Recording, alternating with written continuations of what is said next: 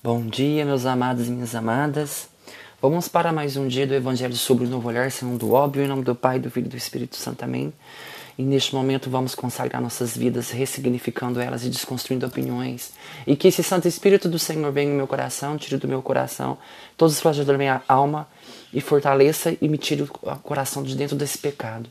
Que o Espírito Santo de sabedoria venha no meu coração e fortaleça e santifique a minha alma, salvando todos os dias e que o Espírito Santo de profecia venha no meu peito, tire o coração de pedra, coloque seu coração de carne e faz-me respeitar seus preceitos e leis. E que esse Santo Espírito Santo adorador me ensine a ser um espírito orante e adorador. Amém. Hoje nós vamos conversar sobre o Evangelho, cura de um homem de mão seca. O Senhor esteja convosco, Ele está no meio de nós. Evangelho de Jesus Cristo segundo São Lucas. Glória a vós, Senhor. Em outro dia de sábado, Jesus entrou na sinagoga e ensinava. Achava-se ali um homem que tinha a mão direita seca. Ora, os escribas e os fariseus observavam Jesus para ver se curaria de um dia de sábado. Eles teriam um pretexto para acusá-lo, para não por aqui. Quantas pessoas, às vezes, elas procuram nos observar, nos analisam, para em algum momento elas nos acusarem, nos pegarem nas artimanhas, nos pegarem na contradição ou na incoerência da nossa vida.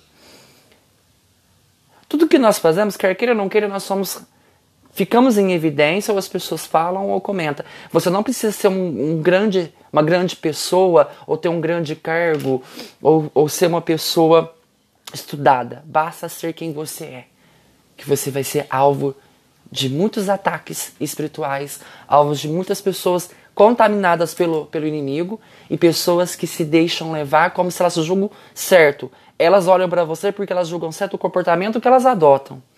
Continuando aqui. Mas Jesus conhecia os pensamentos deles e disse ao homem que tinha a mão seca: Levanta-te e põe de pé aqui no meio. Ele levantou-se e ficou em pé. Disse-lhe Jesus: Pergunto-vos: se no sábado é permitido fazer o bem ou o mal, salvar a vida ou deixar perecer?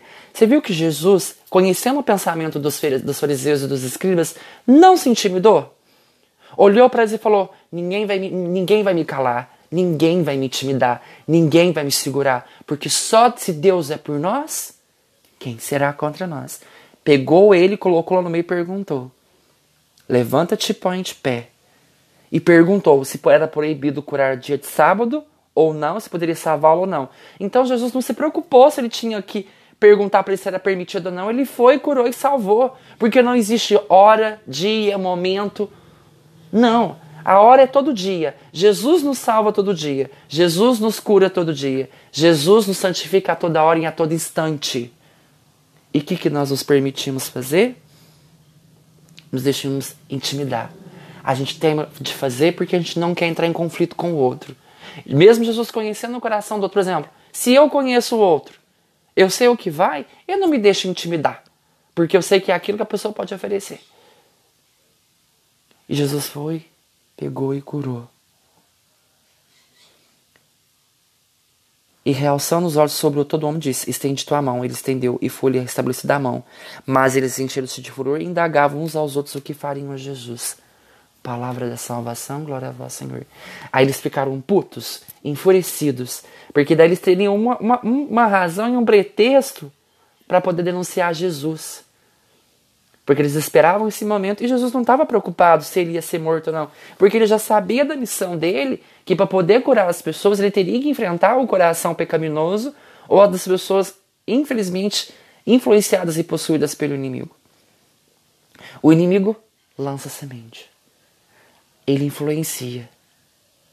Mas ele não pode roubar a essência do seu coração. Se você consegue enxergar que o inimigo está te, tá te manipulando, ele está te aliciando, ou está te intimidando, é hora de falar, Senhor Jesus, fazei valer a minha fé.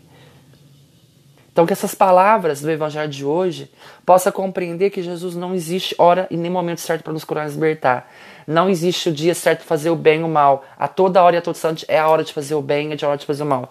Como dizem lá em, em Coríntios, hoje é o tempo, hoje eu te escutei, hoje é o tempo favorável, hoje é o dia da salvação.